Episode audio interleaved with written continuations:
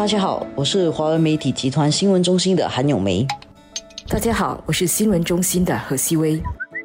今天我们先谈一下关于疫情底下可能发生的一件事情，就是会在下来的一年里面随时可能发生的国会选举。冠状病毒疫情不断的蔓延，谁也不知道这个疫情会持续到什么时候。那我们的大选也是明年四月之前就一定要举行。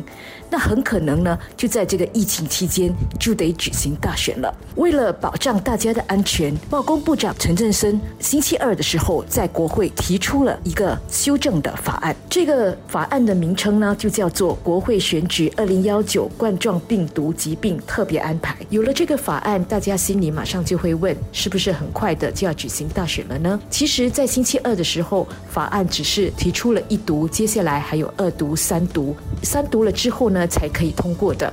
通过了这个法案之后呢，就可以解散国会了。一个问题当然就是整个程序还需要多少的时间？在解散了国会之后呢，其实还要要求总统来颁布选举令状啊，或者还要还要提名啊，还有冷静日等等，所以整个程序应该还有一段时间。大家可能就会推算说，嗯，可能六月还是比较合适的一个时候吧，因为六月呢，这次大家也不能够再像以往一样举家去旅行了，所以可能是一个举行大选的好时机。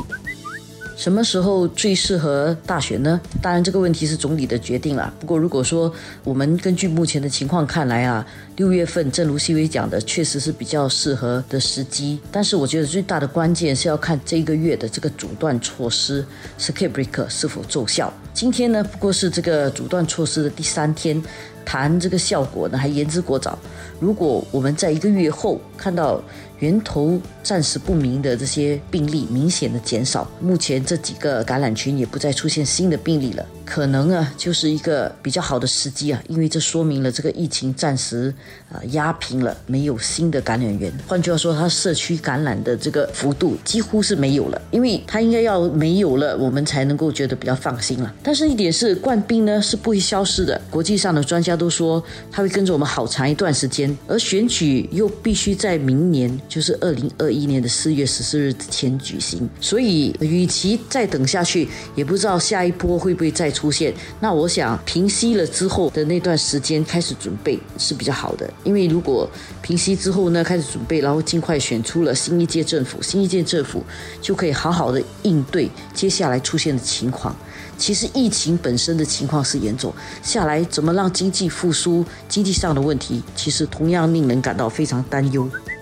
谈到阻断措施怎么样才算有效？既然是要阻断啊，就要像防洪水一样。大家记得荷兰小英雄的故事吗？那个小男孩用自己的手指堵住了堤坝的缺口，防止了一场洪灾。我们大家也应该要这样，千万不要成为这个堤坝的那个缺口。我们常常说自己不会中的，但是呢，真的很难说的。万一自己被感染了，还传给别人，那一定会感到非常愧疚。我们不希望这样的事情发生，所以呢，我们还是要遵守这个阻断措施期间的一些条例，比如说出门买东西一天一次就好。一些人呢要去看独居的年迈父母啊，那去看看就好，不要待太久，更不要约所有的兄弟姐妹啦、亲戚朋友啊一起去聚会，那是会被罚款的，因为那是犯法的。我们要记得不要传给长辈，这是我们最基本的责任。因为根据疫情的情况看来啊，年长人士比较难对抗这个病毒，尤其是他们如果有些其他的潜在的病况。